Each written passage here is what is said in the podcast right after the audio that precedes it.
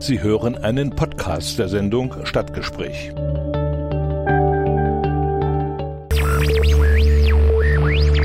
Dienstag, 14 Uhr, Stadtgespräch im Bürgerradio mit Richard Schäfer.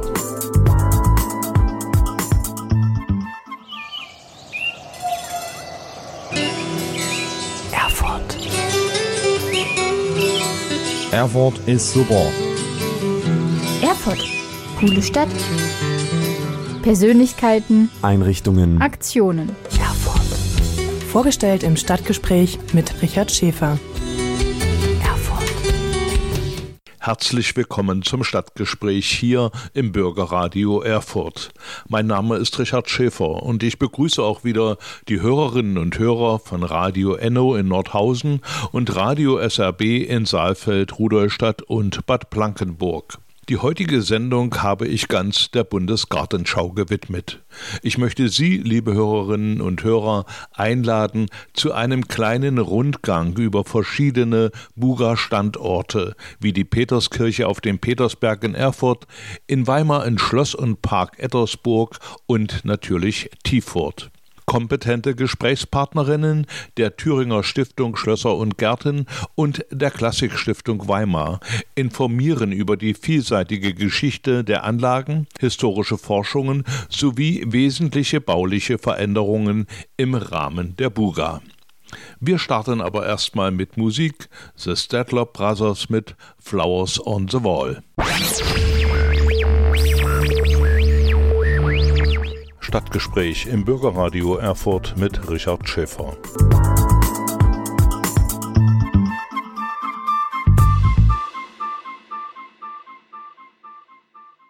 Die Stiftung Thüringer Schlösser und Gärten zeigt im Rahmen der Bundesgartenschau 2021 am Hauptstandort Petersberg in Erfurt die Ausstellung Paradiesgärten Gartenparadiese. Thema der Ausstellung ist die Gartenkunst, deren Epochen sich in Thüringen in außergewöhnlicher Dichte nacherleben lassen. Während im Mittelalter die Klöster bei der Förderung und Verbreitung der Gartenkultur führend waren, übernahmen die Fürstenhöfe seit der frühen Neuzeit diese Rolle. In den historischen Gärten und Parks in der Obhut der Stiftung Thüringer Schlösser und Gärten ist diese Entwicklung ablesbar. Dr. Rita Hombach von der Stiftung Thüringer Schlösser und Gärten ist Kuratorin dieser Ausstellung. Mit ihr habe ich das folgende Gespräch geführt. Ich begrüße jetzt am Telefon Frau Dr. Rita Hombach, die Kuratorin der Ausstellung äh, in der Peterskirche. Guten Tag, Frau Dr. Hombach. Guten Tag, Herr Schäfer. Frau Dr. Hombach, Sie haben diese Ausstellung kreiert und ich möchte einfach mal vorn anfangen. Also bevor man die Ausstellung sieht, steht man ja vor der Peterskirche und hat dort äh, am Portal oben ein riesiges Gemälde äh, eines Paradiesgarten. Die Szene aus dem Salzburger Missale entnommen wurde von Berthold Furtmeier 1478, 79 gemalt. Äh, Frau Dr. Hombach, nun gibt es ja Paradiesdarstellungen zu Dutzenden. Warum hat man sich ausgerechnet für diese Variante entschieden? Wir hatten für die Ausstellung ja ein Gestaltungsbüro, das ist das Atelier Hänel-Bökens, Barbara Hänel-Bökens in Düsseldorf und ihr Bruder Jochen Hänel in Berlin. Und äh, die haben die Gestaltung ähm, auch der, der Außenfassade übernommen. Es ging ja darum, auch war ein weithin sichtbares äh, Bild, ähm, äh, eine, eine ähm, ja, ein Banner sozusagen, was auf die auf Ausstellung aufmerksam macht, äh, vorzuhängen. Und als wir damals begonnen haben, 2018, da war die, waren die Fassaden noch nicht saniert. Und es war eine recht unattraktive Fassade mit schwarzen, ähm, mit schwarzer Verschmutzung des Sandsteins. Und so war dann die Idee, ursprünglich die Westfassade komplett zu verhängen. Und dabei ist man natürlich ähm, ja auch auf Motive zurückgegangen, die die Themen der Ausstellung transportieren interessieren. Zum einen sind das die Gartenthemen, ähm, darauf weisen die, die pflanzlichen Formen des Giebelmotivs hin und zum anderen aber auch das Paradies als äh, verbindendes Motiv der gesamten Ausstellung. Und ähm, da ist dann die Wahl von Jochen Hähne auf dieses Bildmedaillon von Frothmeier gefallen, weil es einfach einmal gestalterisch ähm, ein wunderbares Motiv ist, andererseits aber auch, weil es nicht nur eben das, Para das Schönparadiesische, das Ästhetische ähm, vermittelt, sondern auch ähm, ja die, die Vertreibung, die Gefahr, die Bedrohung, äh, die den, die Paradiese ja immer ausgesetzt sind. Gab es noch andere Bilder, die zur Auswahl standen oder hat man sich gleich auf das konzentriert? Also Herr Hähnel, ähm, also man muss dazu auch nochmal vorausschicken, ähm, wenn sich äh, Hähnel Bökens mit der Gestaltung auseinandersetzt, dann passiert das auch immer auf einer inhaltlichen Ebene. Also sie setzen sich inhaltlich ganz intensiv mit Themen auseinander und entwickeln daraus ihre Gestaltung. Und Herr Hähnel hat natürlich auch ähm, ja, grundsätzlich in, äh, in Bildern, in der Buchmalerei nach Motiven gesucht, war aber speziell von diesem Bild halt sehr überzeugt, weil es eben ähm, ja auch diese, diese zweite ähm, Bedeutungsebene, eben, dass es nicht nur das, das ästhetisch Schöne ähm, ist, sondern eben auch, dass immer eine gewisse Bedrohung, eine Gefahr halt da ähm, durchscheint. Und das war eben das, was ihm an diesem Bild auch gefallen hat. Welche Materialien sind da verwendet worden? Das Bild ist ja auf die Fassade aufgesetzt äh, und ist auf einer Art Plane gemalt ja. oder aufprojiziert. Also das ist auch eine eigene Projektion. Das ist ein das Bild, das hat Herr Hähnel gestaltet. Also es ist entwickelt ähm, aus aus diesem aus der Seite der ähm, aus dem Salzburger Missale. Das sind zum einen diese Rankenmotive, dann das Bildmedaillon. Das dieses Giebelfeld hat ähm, Herr Hähnel gezeichnet, gestaltet, zusammengesetzt. Und das war dann die Vorlage für einen Druck auf ein Kunststoffgewebe. Das ist ein Gitter, äh, hat eine Gitterstruktur, weil es natürlich auch dem Winddruck äh, standhalten muss. Und dieses Gewebe ist in einen äh, Stahl, äh, in einen Aluminiumrahmen eingepasst und der ist dann ähm, in, den, in das Putzfeld auf dem Giebel eingebracht worden. Ein bisschen äh, an den Seiten, äh, an den Ecken des Giebels kann man auch noch den Putz sehen, sodass man eben auch weiß, es ist nur eine, eine vorgesetzte Inszenierung und keine, ähm, es soll nicht die Illusion erzeugen, dass, ähm, dass tatsächlich hier Stein und Bild ähm, das Giebelfeld bestimmen, sondern dass es eben eine eine, Inszenierung ist. Aber da muss man schon genau hinschauen, um das zu sehen. Ne? Also viele denken ja, oder die ersten haben gedacht, das ist auf die äh, Mauer aufgemalt. Ja, wenn man dann genau hinschaut, dann sieht man, dass rechts und links eben so ein bisschen Putz noch übrig ist und dass der Rahmen da vorhanden ist. Dann kann man schon erkennen, dass es, dass es eben vorgeblendet ist. Nun ist das ja ein riesiges Gemälde geworden. Was passiert denn damit, wenn die Bura zu Ende ist? Die Planungen generell für die Ausstellung und so jetzt auch auf das Bild, was natürlich mit der Ausstellung zusammenhängt, darauf hinweist, die stehen noch nicht fest. Also man wollte jetzt einfach mal auch schauen, wie sich das während der Buga-Zeiten entwickelt, wie die Resonanz ist. Grundsätzlich besteht natürlich schon die Option, ähm, die Ausstellung weiterhin in, in, in der Peterskirche zu belassen und dann würde man sicher auch äh, die Außeninszenierung da belassen. Aber das ist alles noch offen und man muss die Reaktion jetzt einfach während der, also sobald eröffnet werden kann, äh, während der Buga abwarten. Heißt das, dass die Besucherinnen und Besucher da auch Wünsche äußern können? Also die Stiftung wird sich sicher dafür interessieren, wie die Besucher darauf reagieren. Und wenn das insgesamt eine sehr positive ähm, Reaktion zeigt, dann könnte ich mir natürlich schon vorstellen, dass das auch eine Wirkung hat. Aber da kann und möchte ich nicht für die Stiftung sprechen. Frau Dr. Humbach, begeben wir uns mal in die Kirche hinein. Da sind äh, elf oder zwölf Gärten und Parkanlagen aus Thüringen dargestellt in einer sehr schönen äh, Aufmachung, wie ich finde. Aber das muss jeder selber noch herausfinden. Äh, und äh, für die Gestaltung der einzelnen Gärten gibt es also so eine Art Scherenschnitt oder Schattenrisse, die äh, die einzelnen äh, Gärten oder Parkbilder umrahmen. Äh, wie ist man auf diese Idee gekommen? Also zunächst mal der erste Entwurf hat vorgesehen, ähm, die Gärten noch stärker einzeln zu inszenieren. Also meinem Konzept hatte ich auch vorgegeben im Langhaus, ähm, das passte eben auch von der Anzahl der Gärten ganz gut, die äh, historischen Gärten der Stiftung in den einzelnen Jochen zu verorten. Ähm, dann hat sich aber im Laufe, also da, da zielte auch der erste Entwurf von dem Atelier Hennel Birkens hin. Dann ging es aber auch darum, das haben wir also auch alle im Laufe des Projekts gesehen, dass man eigentlich mehr eine Einheit einheitliche Verbindung, also eine einheitliche Gestaltung da vornehmen muss, um den Raum auch zusammenzubinden. Und da hatte ähm, das Atelier Hennel Böckens die Idee, ähm, das doch über Panoramen zu machen mit Schattenrissen, auch als Hintergrund die ganzen oder fast alle der präsentierten Thüringer Gärten, die liegen ja wirklich in einer wunderbaren Landschaft. Also Krums Krakauhaus im Stadtgebiet, aber die meisten sind ja wirklich von einer wunderbaren Landschaft umgeben. Das wird dadurch aufgegriffen, aber auch um diesen sinnlichen Reiz der, der Gartenlandschaft äh, ähm, in die Kirche zu holen, sind diese Panoramen natürlich ein wunderbares Mittel.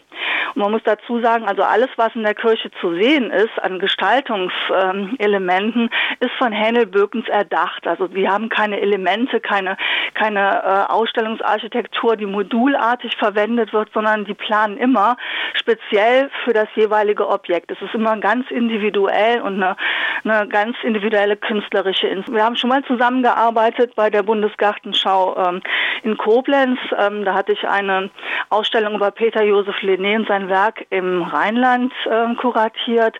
Und da hatten wir einzelne Räume und da ist diese Idee des Schattenrisses von Hennel Böckens zum ersten Mal, aber in einem viel kleineren Kontext verwendet worden. Und hier ist sie eben im großen Maßstab äh, in die Jocha eingebracht worden und schafft wirklich ein groß, großes Hintergrundbild für, für die Gärten.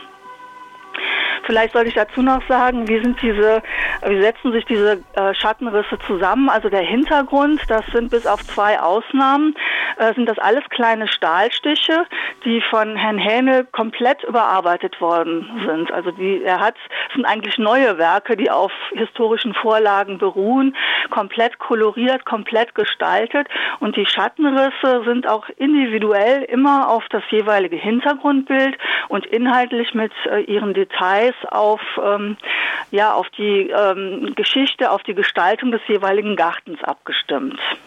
Das heißt also, alle diese Schattenrisse sind Unikate sozusagen. Absolut, ja. ja. Alles, was äh, Hennel Birkens macht, sind Unikate. Und da muss es ja eine Firma gegeben haben, die diese äh, großen äh, Scherenschnitte in äh, Metallform dann auch angefertigt hat. Wer hat das ja. gemacht? Ja, genau. Und das ist auch gar nicht so einfach, dann immer Firmen zu finden, äh, die dann auch diese speziellen Leistungen erbringen. In diesem Fall war das ähm, die Firma Lacura Lasercut Blechsysteme GmbH aus Wermelskirchen, die sonst eher für den industriellen Sektor fertigen, aber das auch mal als eine ganz andere und interessante Aufgabe angesehen haben und das auch mit viel Engagement geleistet haben. Also das ähm, sind 1,5 Millimeter dicke Stahlbleche, die laser geschnitten werden. Auch da ist es ein Riesenaufwand für Herrn Hähnel gewesen, diese, diese Dateien anzufertigen. Die Umrisse, die müssen alle alle einzeln gezeichnet werden, in eine Datei äh, umgesetzt werden, sodass sie dann eben per Laser geschnitten werden können. Dann sind sie anschließend pulverbeschichtet worden und von äh, unserer Firma, die den Ausstellungsbau gemacht hat, die Firma NDR, ähm, aus Mechernich ähm, zusammengesetzt worden vor Ort. Der Hintergrund, das ist vielleicht auch noch interessant, die Schattenrisse sind ja beleuchtet oder die, die Panoramen sind beleuchtet, dahinter ist also eine Schicht mit LED-Lampen. Davor sind dann die, ähm, die Panoramen auf einem ähm, auf einem Ökotex-Material gedruckt und dann kommen die Schattenrisse. Das ist vielleicht auch noch ein Detail, was erwähnenswert ist. Ähm, es gibt einen Stoff zurzeit, der wirklich eine Öko-Zertifizierung hat. Den haben wir für die Innentextilien verwendet. Der Stoff heißt Fairlehn. Mhm. Also auch daran haben Sie gedacht. Ja, absolut. Nachhaltigkeit und äh, genau und ökologische Belange, soweit man das eben umsetzen kann, sind auf jeden mhm. Fall ein Thema. Frau Dr. Hombach, nun sind diese Schattenrisse natürlich in ihrer Dimension äh, einmalig und auch zu schade, um nach der Buga weggeschmissen zu werden. Sie haben schon gesagt, es wird überlegt, wie sie weiter äh, verwendet werden können. Meine Frage war jetzt, äh, gibt es diese Schattenrisse vielleicht auch als Papierform, dass man die mit nach Hause nehmen kann oder zu Hause selbst äh, anfertigen kann? Das ist eine ganz schöne Idee, die übrigens auch unsere Gestalter schon hatten. Also die hm. hatten die, äh, den Gedanken, ähm, ein Leporello anzufertigen ähm, aus diesen Schattenrissen. Und das ist also noch nicht verwirklicht worden. Ähm, aber ja, man muss schauen, eben was die Zukunft bringt, wäre auf jeden Fall ein wunderbares äh, ähm, Mitbringsel, Souvenir, was auch ähm, ja eine, eine schöne Erinnerung dann an die Ausstellung bieten würde. Beziehungsweise auch für die einzelnen Parks, die dort ausgestellt werden, die könnten das ja auch irgendwo noch äh, wieder verwenden. Ne? Ja. Äh, lass uns mal äh, zum Chor in der äh, Kirche kommen. Da ist ja diese künstliche Wiese äh, ange, wie soll ich denn, na, äh, angefertigt und wenn man darüber geht, dann sieht man ich will mal so sagen, seinen ökologischen Fußabdruck, der sich mit bunten Blättern und Blumen darstellt. Äh, äh, welche Idee liegt dahinter? Also in diesem Bereich ähm, oder, oder anders angefangen. Ähm, die Auflage überhaupt schon bei der Erstellung des Konzeptes, war ja nicht nur eine Ausstellung dort reinzubringen, sondern auch eine Veranstaltungsnutzung zu ermöglichen. Eine gewisse Herausforderung einerseits ans Konzept, aber auch an die Gestalter. Und es ist dann so gelöst worden, dass die große Bühne, die sich im Bereich des Presbyteriums, also des Altarraums befindet, ähm, dass man die äh, für eine Veranstaltungsnutzung natürlich komplett bespielen kann, dann ist diese Installation nicht ähm, ähm, an, also in, nicht wirksam, aber äh, man kann sie natürlich während der Ausstellung äh, läuft sie und ist sozusagen eine, eine weitere Dimension des Paradiesgartens. Also man kann sich als Besucher dort bewegen und seinen eigenen Paradiesgarten eben virtuell mitgestalten. Das war so die Grundidee dabei ähm, und natürlich auch diesen ansonsten toten Bereich einer Bühne auch in die Ausstellung zu integrieren. Wer sind da die, die Produzenten? Also das hat auch wieder dieses Architekturbüro entworfen. Äh, wer hat das denn gestaltet? Ja, also genau, Atelier Hennel Bökens hat die, äh, diese Idee gehabt und auch die Gestaltung übernommen, aber die Umsetzung, die Realisierung ähm, ist von Gregor Blahak ähm, von der Firma Quadraflex in Berlin gemacht worden. Es ist auch ein Team von drei Leuten, die unter anderem auch Ausstellungen machen. Und Gregor Blahak hat eben auch diese, äh, diese besonderen Kenntnisse in diesem digitalen Bereich, um solche kreativen Ideen auch umzusetzen. Mhm. Und äh, auch da, äh, denke ich mal, wird es noch Überlegungen geben, äh, dieses Objekt äh, später weiter zu nutzen oder vielleicht an anderer Stelle wieder aufzubauen. Ähm, das ist, das kann ich gar nicht sagen, inwieweit das an anderer Stelle ähm, umgesetzt werden kann, weil es natürlich auch auf genau diese Maße ausgerichtet worden mhm. ist. Also wir mhm. standen da äh, teilweise länger und, und Herr Blahak war da auch lange mit beschäftigt, um diese Installation genau auf diese Maße, also auf diesen östlichen Wandschirm und auch auf diese Bodenfläche auszurichten. Ich habe mich da selber teilweise als, als Messfigur äh, zur Verfügung gestellt, damit er das genau einstellen konnte. Aber es mag natürlich grundsätzlich möglich sein, dass auch ähm, ja in ähnlichen öffentlichen Räumlichkeiten, sage ich mal, vielleicht zu verwenden. Müsste man dann eben mit, dem, mit ihm sprechen, was da technisch möglich ist. Frau Dr. Hombach, vielen Dank für die Informationen. Äh, vielen Dank auch für Ihre Ideen, die Sie da eingebracht haben. Und ich wünsche Ihnen eine schöne Zeit und viel Erfolg. Vielen Dank, Herr Schäfer. Ihnen auch alles Gute. Den Podcast zur Sendung können Sie unter dem Stichwort Erfurter Stadtgespräch auf den gängigen Plattformen nachhören. Auf Spotify, Anchor FM, Google Podcast, Breaker und anderen. Informationen zur Sendung finden Sie auf meinen Facebook-Seiten und auf Twitter.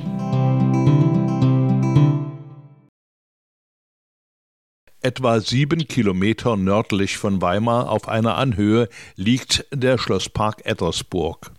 Anlässlich der Buga 2021 hat die Klassikstiftung Weimar nun Parkeingänge und Parterreflächen des Schlossparks denkmalgerecht instand gesetzt und die historische Gestaltung der Zeit um 1865 nachempfunden welche Arbeiten dazu ausgeführt wurden, an welchen Quellen, Vorbildern und Vorschriften die Orientierung erfolgte, erzählt uns nun Frau Katja Pawlak von der Klassikstiftung Weimar. Guten Tag, Frau Pawlak. Guten Tag.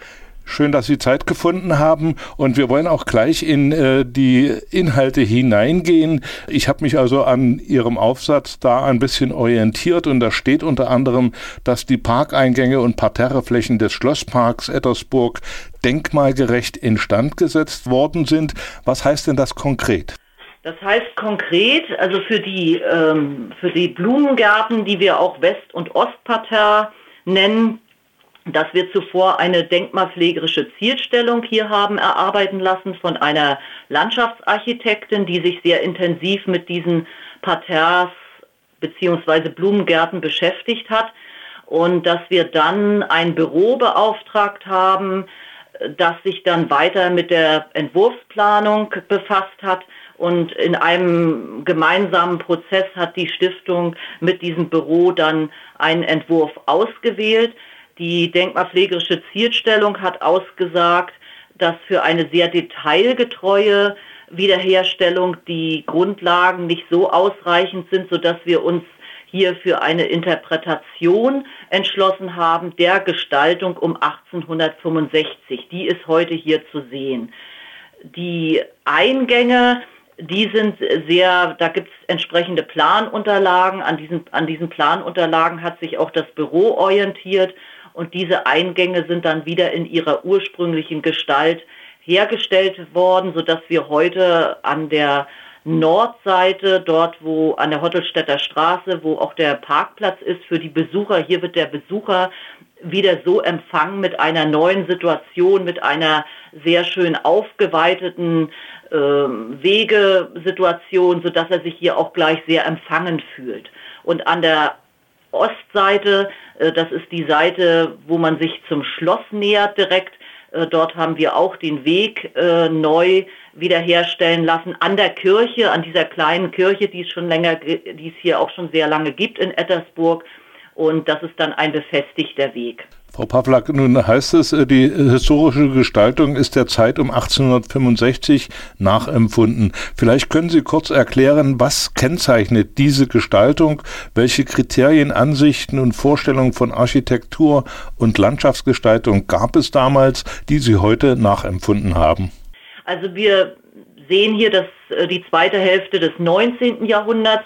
Dem zuvor ist äh, zu, vorauszuschicken, dass Erbgroßherzog Karl Alexander, der Ettersburg aus seinem Dornröschenschlaf hier wieder erweckt hat, 1839 nach England gefahren ist und auf seiner Reise dort sich hat inspirieren lassen, eigene Ideenskizzen mitgebracht hat, auch für die Laubengänge, die wir wiederhergestellt haben. Wir befinden uns hier eben im 19. Jahrhundert. Äh, man nimmt dann den Gartenkünstler Eduard Petzold dazu und wir haben hier einen romantischen Landschaftsgarten insgesamt in Ettersburg, wobei diese Parterreflächen, das ist eben eine Gestaltung, die, äh, die sich durch diese besondere Blumenpracht ausgezeichnet hat mit den Hochstammrosen, die wir eben auch hier wieder hergestellt haben. Und die zentrale Mitte, mit den Plastiken, äh, das hat es historisch auch gegeben. Also wir haben äh, bei der Wiederherstellung der Parterres auch ein Element wieder hier einbringen können. Das sind die historischen Keramikkantensteine, die es hier auch gegeben hat. Auch das ist ein Element, wo sich der Herzog Karl Alexander hat in England inspirieren lassen und historisch kamen diese Keramikkantensteine aus einem Werk in Weimar und heute haben wir diese Keramikkantensteine wieder nachbilden lassen im Ziegelwerk Raubzig, das ist in Sachsen. Das ist auch hier zu erleben, diese Keramikkantensteine fassen die Beete ein und das ist ein wunderbares Element, was im Zusammenspiel mit den Beetflächen und auch mit der Pergola sich hier wieder, hier wieder zu erleben ist. Ansonsten gibt es jetzt sich kreuzende Bänder, die diese Mitte betonen und äh, diese Neuinterpretation geht eben etwas von der ursprünglichen Gestaltung ab. Das barocke Jagdschloss hat ja eine Vorgeschichte, das ist also der Kern des Parkes. Vielleicht können Sie bitte nochmal die, diese Vorgeschichte kurz erläutern. Was sind da so Höhepunkte? Ja, wir haben also, Ettersburg geht, hat schon eine lange Geschichte. Hier gab es ein äh, Chorherrenstift und später ist das in ein Klostergut umgewandelt worden. Ähm, und dann Anfang des 18. Jahrhunderts haben hier die Herzöge äh, auf diesen Mauern dieser ehemaligen Klosteranlage ein barockes Jagdschloss errichten lassen zuerst das, heut, das wir heute nennen das alte Schloss und dann kommt dieses neue Schloss dazu, sodass eine Dreiflügelanlage, so wie wir sie hier heute auch sehen, die gab es eben seit Anfang des 18. Jahrhunderts und dann kommen auch schon bereits die Parterres hinzu, die sind eben auch in ihren Ausdehnungen, gehen die bis auf die Barockzeit zurück und die sind von hohen Stützmauern eingefasst, die auch damals schon errichtet wurden, ab 1728.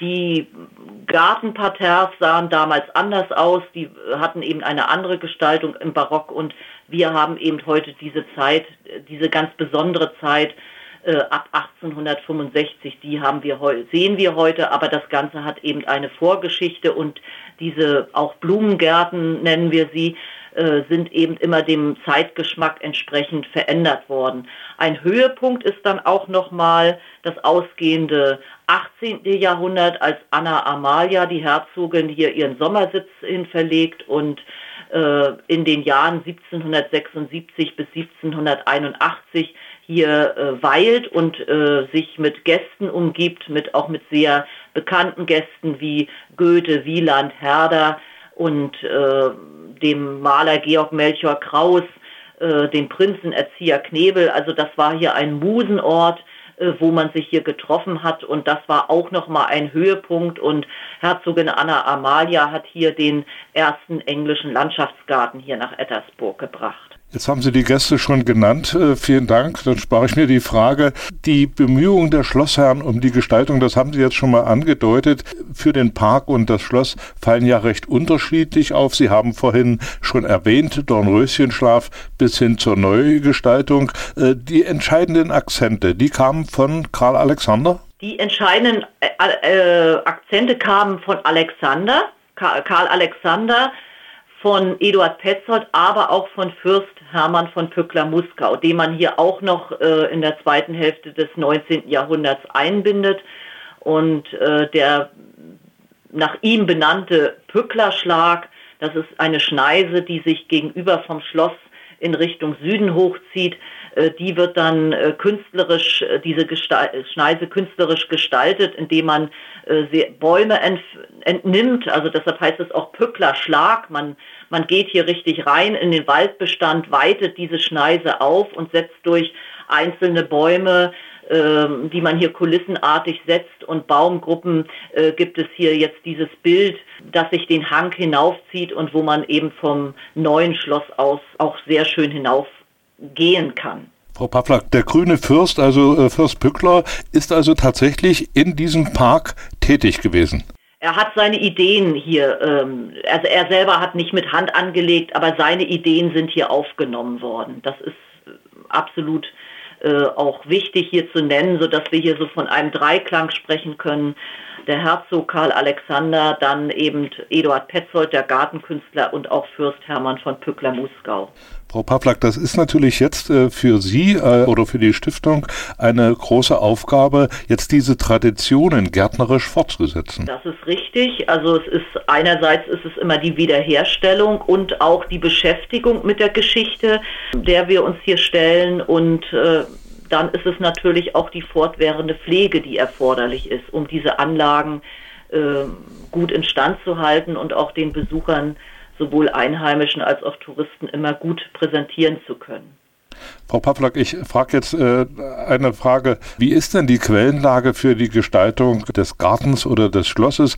Gibt es da ausreichende Urkunden, Dokumente, Schriftstücke, auf die Sie sich berufen können oder müssen Sie da viel auch improvisieren? Wir haben eine ganz gute Quellenlage und es ist auch in den, erst in den vergangenen Jahren mit dieser Arbeit die ich erwähnte mit der denkmalpflegerischen Zielstellung, sind nochmal neue Quellen erschlossen worden. Und äh, an diesen Quellen orientieren wir uns und äh, da, wo die Quelle nicht genügend hergibt, da müssen wir natürlich eine Lösung äh, uns überlegen, äh, wie wir dann damit umgehen.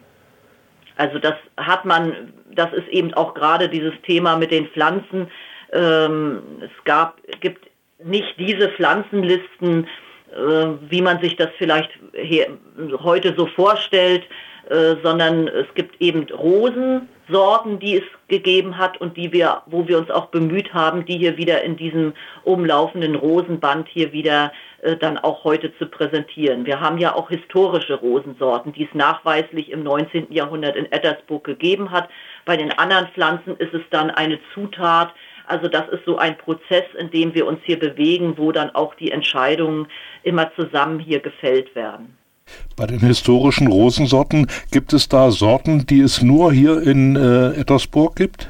Naja, das sind schon damals gängige Sorten gewesen. Also das äh, sicherlich haben wir die Überlieferung, äh, was es in Ettersburg gegeben hat. An sich kann man aber auch davon ausgehen, äh, dass es die damals gängigen Rosensorten gewesen sind, ähm, die alle haben wollten. Das ist ja auch immer dem Zeitgeschmack geschuldet. Frau Pawlak, was empfehlen Sie Besuchern des Buger Außenstandortes Schloss und Park Ettersburg? Oder was gibt es zu beachten? Ja, natürlich gibt, sind unsere, also die Anlagen, die wir hier wiederhergestellt haben, dass man sich das West- und Ostparterre anschaut, äh, dass man das wieder erlebt in dieser äh, Gestaltung, die es so lange nicht gegeben hat, dass man aber sich insgesamt den Park auch erschließt. Also dass man mal in die angrenzenden, äh, in die angrenzenden um, in Umgebung geht und, und auch vielleicht auch mal diesen Blick zurück äh, vom Pücklerschlag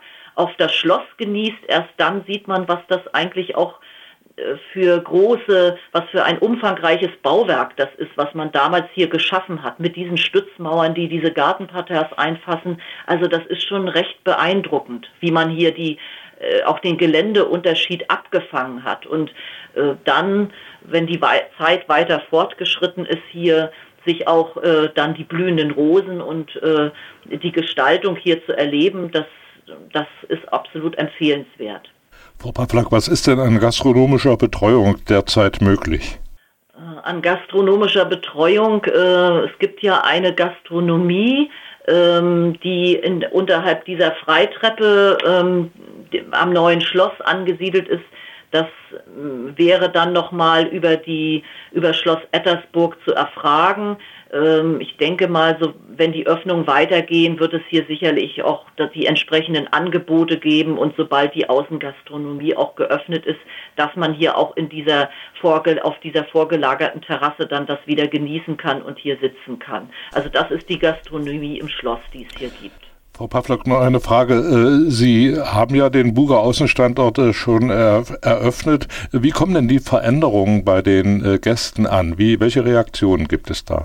Gibt äh, durchweg positive Reaktionen. Also ich äh, habe das hier von Gästen gehört, aber auch von den eigenen Mitarbeitern unserer Stiftung, die gehört haben, aha, das ist eröffnet und die sagen, Mensch, das ist doch richtig ein Schritt nach vorne, wie man jetzt hier Ettersburg erleben kann. Und äh, von den Gästen, das müsste sicherlich auch nochmal ähm, das Feedback, was auch äh, Schloss Ettersburg selber bekommt, äh, das ähm, wäre auch nochmal zu erfragen. Also ich höre hier viel von, von den Stiftungsmitarbeitern, die sich das jetzt ganz bewusst ansehen.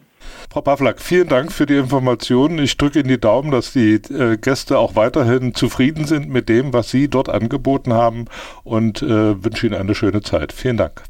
Ja, ich danke auch. Stadtgespräch im Bürgerradio Erfurt mit Richard Schäfer.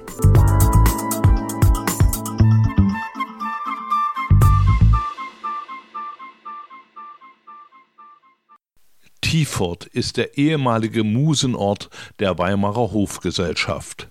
Der weitläufige Park, der zusammen mit dem Schloss als Teil des Ensembles Klassisches Weimar zum UNESCO-Weltkulturerbe gehört, ist ein bedeutendes Zeugnis des frühen sentimentalen Landschaftsgartens und lädt zur Erkundung zahlreicher Denkmale ein. Franziska Rieland, Referentin für Gartendenkmalpflege bei der Klassikstiftung Weimar, erläutert nun, was die Besucher in Schloss und Park Tiefurt erwartet.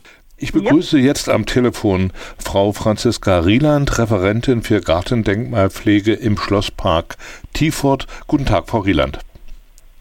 Guten Tag, Herr Schäfer. Ja, Frau Rieland, Sie arbeiten im Schlosspark Tiefurt. Das ist äh, ein UNESCO-Weltkulturerbe. Wie die meisten wissen, welche Aufgaben und Erwartungen äh, sind denn damit verbunden, wenn man einen äh, Schlosspark pflegt, der zum UNESCO-Weltkulturerbe gehört? Tiefort gehört ja seit 1998 zusammen mit anderen Objekten des Ensembles Klassisches Weimar zum äh, Weltkulturerbe.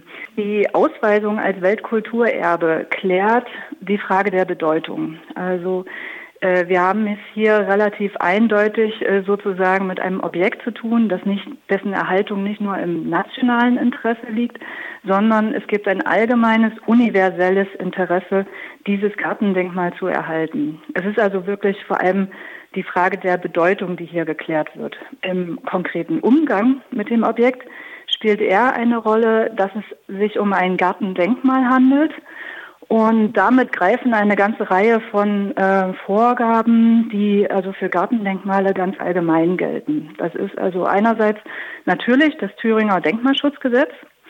Das ist die Aufsicht durch die untere und die obere Denkmalschutzbehörde.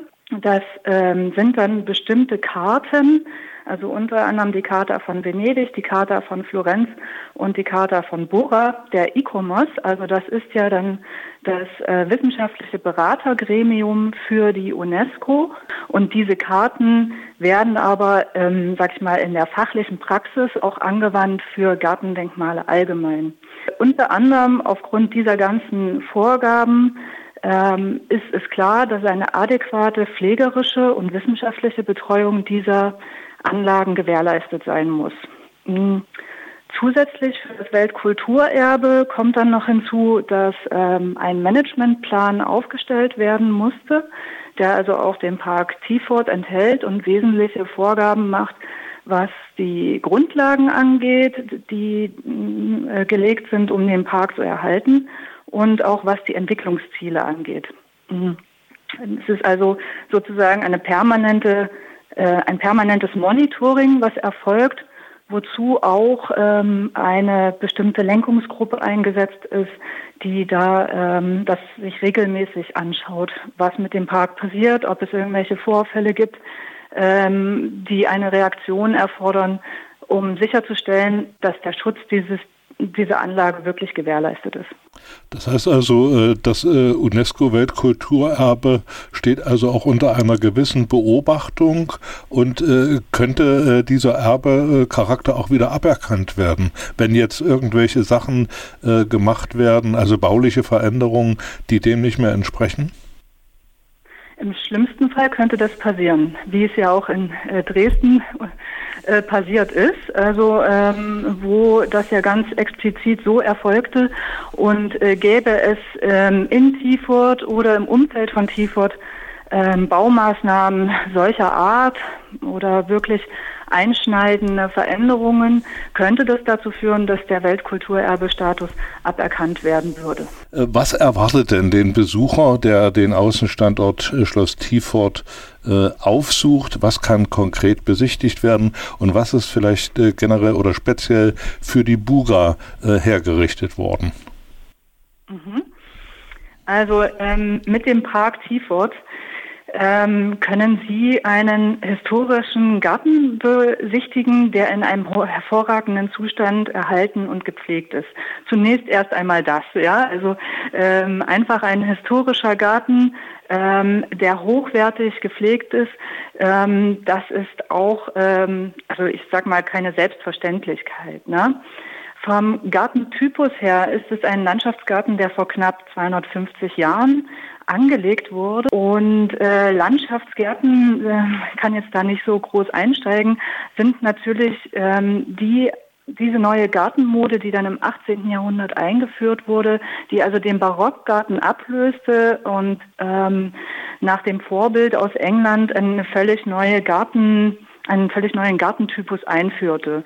Und wenn wir von einer Anlage sprechen, die ähm, 1776 begonnen wurde, dann handelt es sich um einen relativ frühen Landschaftsgarten.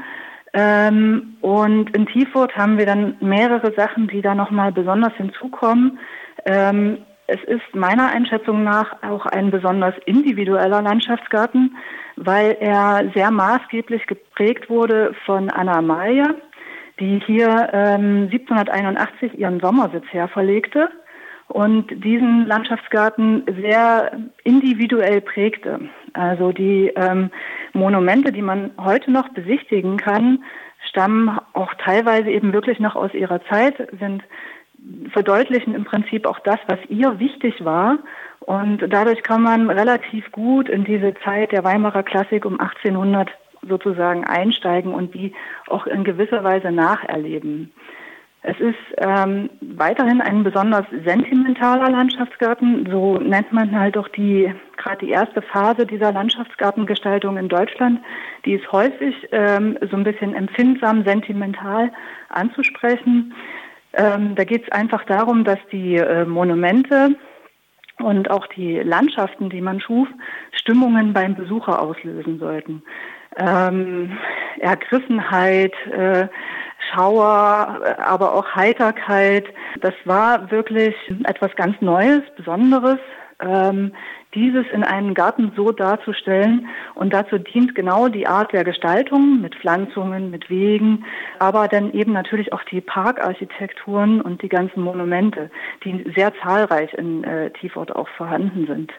Was da noch hinzukommt, ist, dass der Landschaftsgarten in Tiefort einen besonderen ländlichen Kontext hat, also äh, eine gewisse ländliche Konnotation, die schon von Anfang an wichtig war. Also gerade Anna Amalie, aber dann auch ihre Gäste schätzten das ganz besonders, dass es ein Garten ist, der umgeben ist mit landwirtschaftlichen Flächen, also im Prinzip auch so eine ländliche, antikisierende Raumvorstellung sozusagen auch äh, verwirklicht. Im 18. Jahrhundert hatte man einfach dieses Bedürfnis, ein Stück weit Natur neu zu erfahren und auch Ländlichkeit, sage ich mal, das bäuerliche Leben auch neu zu erfahren. Und das ist etwas, was für Tiefurt wirklich ganz speziell ist, dass hier eine, eine, eine sehr enge Verbindung zwischen einem ehemaligen Gut und einem Landschaftsgarten geschaffen wurde. Gibt es dazu äh, entsprechende Quellen, die Sie auswerten können oder ist das alles schon erforscht oder liegt noch irgendwo in einem Archiv etwas, was Sie gern noch äh, erforscht hätten?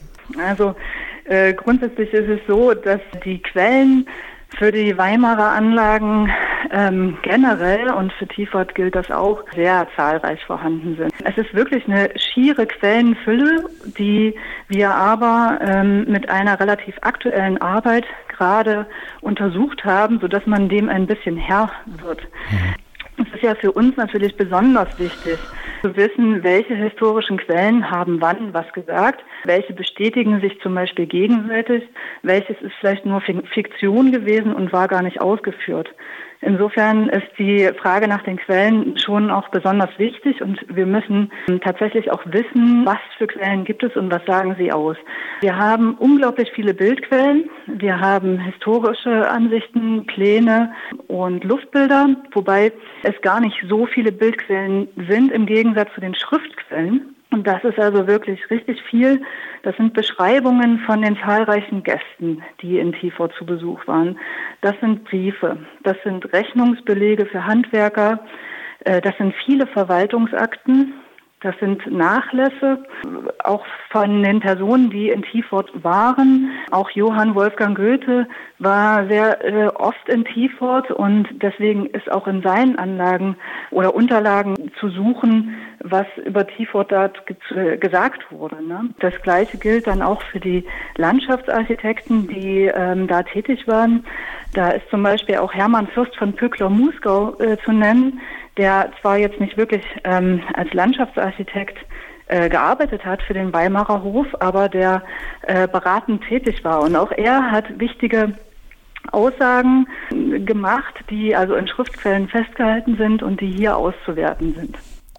Frau Rieland, ist die Quellenlage jetzt auch so, dass Sie ziemlich genau sagen können, welche Baumgruppen oder vielleicht welcher Baum ist der älteste da im Park? Es ist einfach so, dass natürlich in den historischen Quellen selten gesagt wird, wir haben den Baum, den wir ähm, äh, aus Leipzig bezogen haben, dort und dorthin gepflanzt. Also wir wissen meistens zum Beispiel von den Baumgruppen, dass welche gepflanzt wurden, äh, 1778 zum Beispiel, aber wir wissen nicht wohin. Dann müssen wir uns teilweise den Bestand anschauen und versuchen zu ermitteln, kann es sein, dass eine bestimmte Baumgruppe noch aus dieser Zeit stammt. Also es sind Näherungswerte sozusagen. Mhm. Ähm, wir können uns dem nur nähern. Aber ähm, wir können schon sagen, dass äh, bestimmte, sage ich mal, Baumgruppen, Wege, die Bodenmodellierung noch aus dem 18. Jahrhundert original erhalten ist. Also das lässt sich dann schon sag ich mal, näherungsweise ermitteln. Das, wo wir es sozusagen mit originalem Bestand zu tun haben. Mhm. Können Sie was sagen zu den Baumarten, die da vertreten sind? Sind da auch so Exoten drin oder äh, bezieht sich das hauptsächlich auf einheimische Bäume? Wir haben ja in Tiefort einen sehr starken Gegensatz zwischen den, ähm, zwischen den Wiesen in der Nähe des Schlosses oder ehemaligen Gutshauses und dann dem Hang auf der anderen Seite der Ilm, der sehr, sehr steil ist und das Lohholz genannt wurde. Dieser Name verdeutlicht schon, dass da schon sehr früh auch Eichen standen, die äh, für die Gerberei genutzt wurden. Mhm. Also die Rinde wurde für die Gerberei genutzt. Alleine schon durch diese Begrifflichkeit ist es relativ äh, klar, dass die Stieleichen dort einfach so ein historischer Bestand sind. Also wir haben im Bereich des Lohholzes äh, noch sehr viele Stieleichen und Hainbuchen, die eben auch wirklich dem 18. Jahrhundert teilweise noch zugerechnet werden können und die schon zu der damaligen Zeit äh, bei der Entstehung des Parks eine wichtige Rolle spielten. Es sind dann auch durch die Gartengestaltung zunehmend exotische Baumarten hinzugekommen. Davon gibt es allerdings nicht mehr allzu viele. Also da besteht heute noch zum Beispiel ein Ginkgo, der Tulpenbaum und weitere Vertreter. Aber das ist nicht in dem Maße, wie man sich das wahrscheinlich früher vorstellen muss, dass es früher mal war. Frau Rieland, gibt es jetzt noch äh, äh, beim Außenstandort Besuch, gibt es da noch Einschränkungen äh, wegen Bauarbeiten? Wenn, dann gibt es keine großen Einschränkungen bei dem äh, Besuch der Tieforter Anlage. Ähm, es ist so, dass äh, für, die, für den Buga Außenstandort oder als Vorbereitung äh, für den Buga Außenstandort ein Parkeingang überarbeitet werden soll. Also da wurde zunächst erstmal wurden die Parkeingänge untersucht und es wurde ein Parkeingang herausgewählt, der also gestalterisch verbessert wird. Wann diese Maßnahme zur Ausführung kommt, kann aktuell, soweit ich weiß, noch nicht gesagt werden. Es handelt sich da aber nicht um eine große Einschränkung. Es ist jetzt nicht so, dass dann der Park ähm, wesentlich schlechter zu erreichen wäre. Das ähm, kann man in Tiefort immer noch auch so ganz gut bewerkstelligen. Das ist also der eine, der eine Teil, eine, ähm, ein Parkeingang und der zweite Teil der ähm, infrastrukturellen äh, Maßnahmen ist die Sanierung der Toiletten. Aber auch das betrifft keinen größeren Bereich, der da abgesperrt ist, ähm, sondern da kommt man äh, sehr gut drumherum, kann trotzdem zum Schloss gehen und auch für einen Ersatz äh, ist gesorgt. Es stehen also auch Ersatztoiletten da. Was können Sie denn den Besuchern empfehlen? Also ich kann den Besuchern eindeutig empfehlen, die Anlage, die wirklich sehr gut erhalten ist, authentisch erhalten ist, auch noch mit einem authentischen Umfeld erhalten ist, bei einem Spaziergang auf sich wirken zu lassen. Also ich glaube, dafür sollte man sich wirklich äh, ein bisschen Zeit nehmen, ein bisschen Ruhe suchen und dann äh, wirklich mit einem Spaziergang die Anlage für sich erschließen, an den Inschriften, an den äh, Denkmälern, an den Monumenten vorbeigehen, auch das Lohholz besichtigen, den steilen Hang bis hoch zum Vergilgrab gehen, die zahlreichen Sichten genießen und so ein Stück weiter auch eintauchen in die ja, in die Zeit um 1800. Frau Rieland, vielen Dank für diese Informationen. Ich hoffe, dass die Hörerinnen und Hörer Ihre Empfehlungen auch wahrnehmen, zahlreich wahrnehmen. Und dann bin ich gespannt. Irgendwann werde ich Sie nochmal anrufen, wie das alles auch angekommen ist bei den Besucherinnen und Besuchern hier äh, beim Burger Außenstandort Tiefort. Vielen Dank. Ja, vielen Dank, Herr Schäfer. Stadtgespräch im Bürgerradio Erfurt mit Richard Schäfer.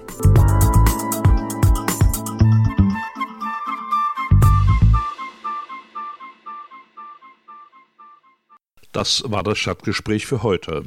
Ich danke für das Einschalten und Zuhören und wünsche Ihnen eine schöne Zeit. Vielleicht haben Sie Gelegenheit, die hier gesendeten Informationen mal auf ihren Wahrheitsgehalt zu überprüfen.